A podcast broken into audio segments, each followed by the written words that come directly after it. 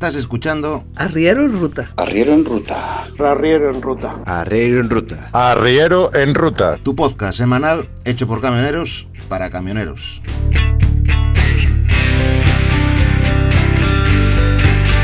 Arrancamos.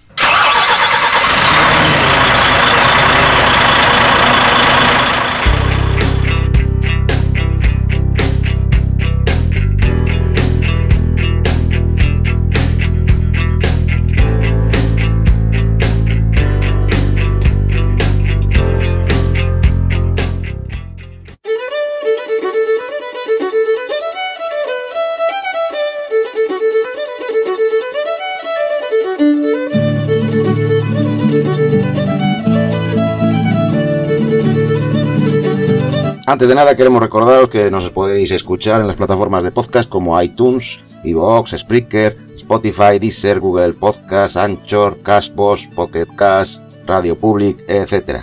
Nuestra web oficial, donde colgamos todos los podcasts y donde podéis dejar vuestros comentarios, es arrieroenruta.zorro.es. Además en ella hemos instalado un botoncito con el que también podéis acceder directamente al grupo que también tenemos en Telegram, en el que os podéis incorporar para establecer un contacto más directo con nosotros. Además también nos podéis encontrar en las redes sociales, buscándonos como Arriero en Ruta.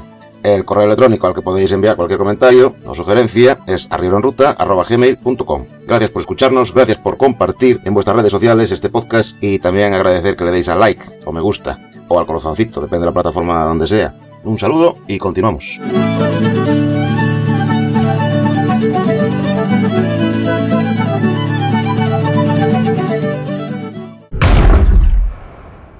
Arriero en Ruta, el podcast para camioneros y para camioneras.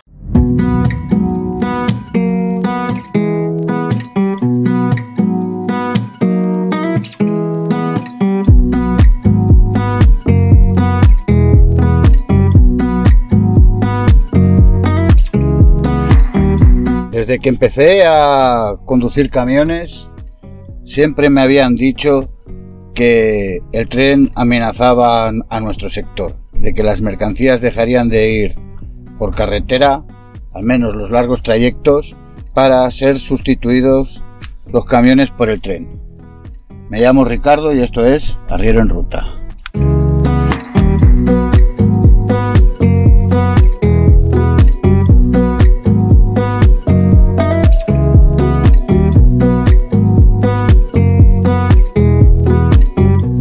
Tuve una conversación con una persona y me estaba comentando que había tenido una reunión con cierto organismo oficial, exactamente no sé qué, no sé cuál, y un poco los habían reunido para eh, hablar con ellos para en un momento dado cuál sería la rentabilidad de una línea ferroviaria entre la comunidad valenciana y Francia. Bueno, eso es lo que yo entendí. No sé si lo hablaron el trayecto más largo, más corto. Nosotros somos de Castellón, por lo menos Castellón, Francia era. El caso es que, así hablando, pues él lo veía muy difícil, ¿no? Y yo comenté, pues yo estuve trabajando en una empresa que tenía un tren y de eso os quería hablar hoy, del tren de la empresa en la que yo trabajaba.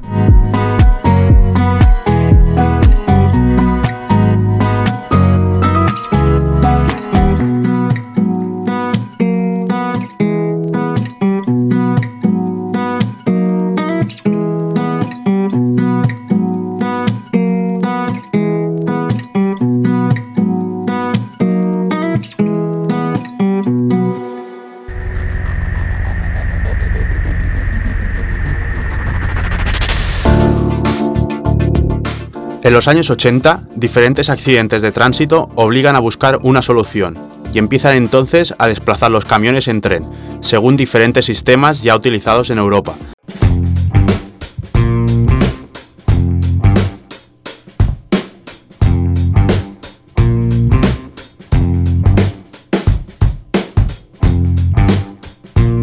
Básicamente esta empresa lo que hacía era cargar remolques, llevarlos a estación de Granollers, allí con una tractora un empleado iba metiendo las plataformas cargadas en el tren, una a una. Tenía estos vagones un sistema para el traslado, bueno, pues para el anclaje y el soporte de estos remolques, que eran semirremolques de carretera, ¿eh? yo tuve uno de ellos que le compré. Y cuando una vez estaba cargado, pues nada, se ponía a disposición del maquinista y bien, por la tarde-noche, si no me equivoco, salía hacia Madrid. El sistema era el siguiente, salía de la estación de Granollers, toda la noche circulaba el tren, por la mañana llegaba a la estación de Villaverde, en Madrid. Y allí pues habían otros empleados que se encargaban de descargar los remolques, cargarlos, para por la noche hacer el viaje a la inversa. ¿Eh? Jolín, yo muchas veces he pensado, qué buen trabajo, ¿no? Que no como yo que iba a cargar la plataforma y sal hacia Madrid, 600 o 700 kilómetros, depende del punto de carga y de descarga, toda la noche, descarga, vete a cargar y vuelta atrás, tres veces a la semana y 3-2, 3-2, 3-2, saliendo el domingo, Qué buen sistema este del tren, ¿no? Y esto es lo que comentaba yo a esta persona. Es decir, ¿por qué no? ¿Eh?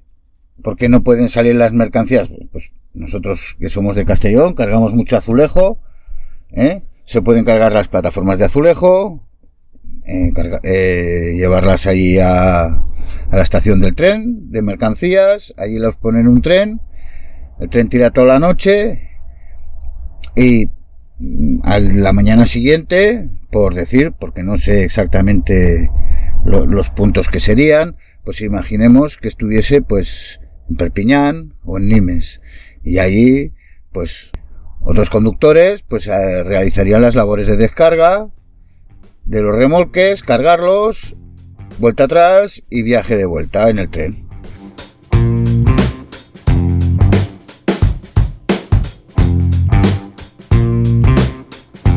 Giribets fue fundada en los años 20 por Antonio Giribets Guardia, que juntamente con María Montal tuvieron cinco hijos. A partir del año 1960, la empresa hace un importante crecimiento hasta alcanzar una flota de 60 camiones. Giribets, buscando un medio de transporte más seguro y lógico, desarrolló un sistema de transporte ferrocarril-carretera, creó un servicio regular de trenes puros con vagones portadores de semirremolques, operando en las terminales sin necesidad de grandes puentes grúa y manteniendo los gálibos de carretera.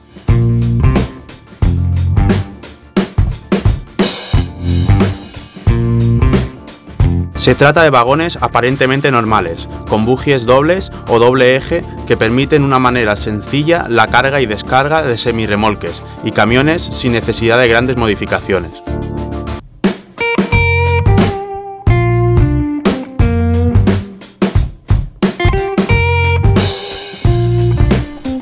Bien, esta empresa se llamaba Giribets S.A. Los que seáis ya veteranos en el gremio os acordaréis de ella. Una gran empresa entonces en su momento. Y bueno, leo la noticia del país, ¿no? El artículo está fechado en, en, el 4 de julio, 5 de julio de 1990. Resumiendo, según la versión ofrecida por Renfe, el accidente se produjo sobre las 23.15 del martes, en el punto kilométrico 27200 de la línea férrea Madrid-Zaragoza, cuando el tren Intercity 179 que cubría el trayecto Zaragoza-Madrid fue alcanzado por una viga de hierro que sobresalía del último vagón de una unidad de mercancías que viajaba por la vía contraria procedente de la estación de carga de El Salobral, junto a la estación de Villaverde Bajo, con destino a Granollers. El impacto de la viga cegó literalmente la mitad izquierda del primer vagón del Intercity destinado al transporte de viajeros de primera clase y causó la muerte de seis pasajeros.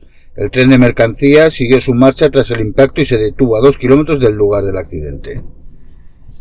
Bueno, pues aquella fatídica noche parece ser que se cargaron esas vigas yo no sé la resolución judicial ni qué determinaron los peritos. Aquí en el este En este artículo se sospecha que el cable con el que estaban amarradas las vigas no era lo suficientemente resistente. El caso es que con el traqueteo del tren parece ser que una de las vigas asomó y el Intercity este se lo tragó. Bien. Bien. A raíz de este accidente, pues eh, esto del tren tuvo muchas muchos problemas y al final se decidió parar. Para los que queráis ver el... estos vagones todavía están. Yo he visto un vídeo en YouTube. Si ponéis Giribets tren os saldrá os saldrá el tren. Un pequeño reportaje de cómo funcionaba, ¿no? Cómo, cómo cargaba, cómo se descargaba, cómo eh, anclaba los remolques. Bueno, parece ser que de este accidente la empresa ya no, no pudo salir y esa empresa hizo suspensión de pagos. Pues sería en el año 1995, 96, no recuerdo exactamente. Yo entonces que trabajaba para ellos, eh, me fui de, esa empresa, de la empresa en sí, me puse a trabajar con, con el yerno que montó una agencia y bueno, recuerdo a los trabajadores pues esperando a la resolución judicial del cierre de la empresa y fin, fue todo un final un poco triste, ¿no? No es la única empresa que veo yo que maneja mercancías por tren, veo muchos containers de materias peligrosas, mucho automóvil, tanto recambios como, como coches terminados. Y yo personalmente nunca he pensado que el tren iba a acabar con el transporte, ni el de larga distancia ni el de corta distancia. ¿eh? En fin, un poco era esta la historia que os quería contar de esta empresa. Y pues el, en su momento fue una revolución esto del tren Barcelona-Madrid, Madrid-Barcelona, el sistema de carga, de descarga, pero bueno, no, al final la cosa no salió bien.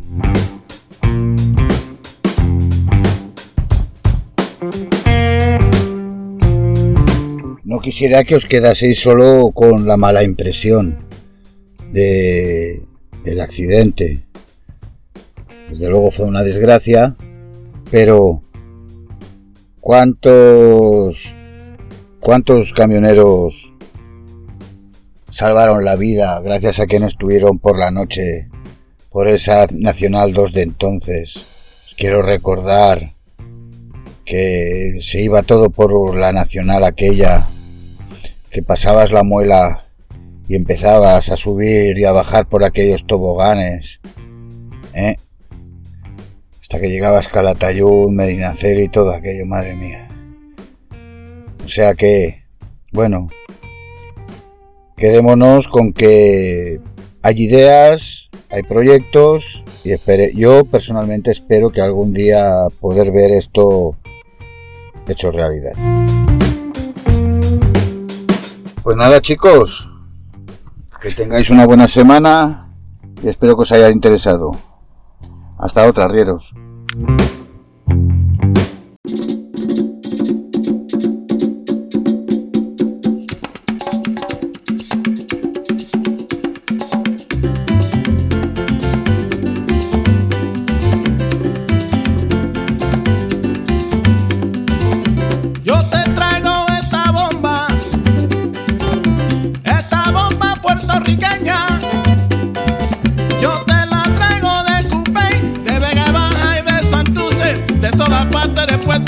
Y hasta aquí el podcast de esta semana.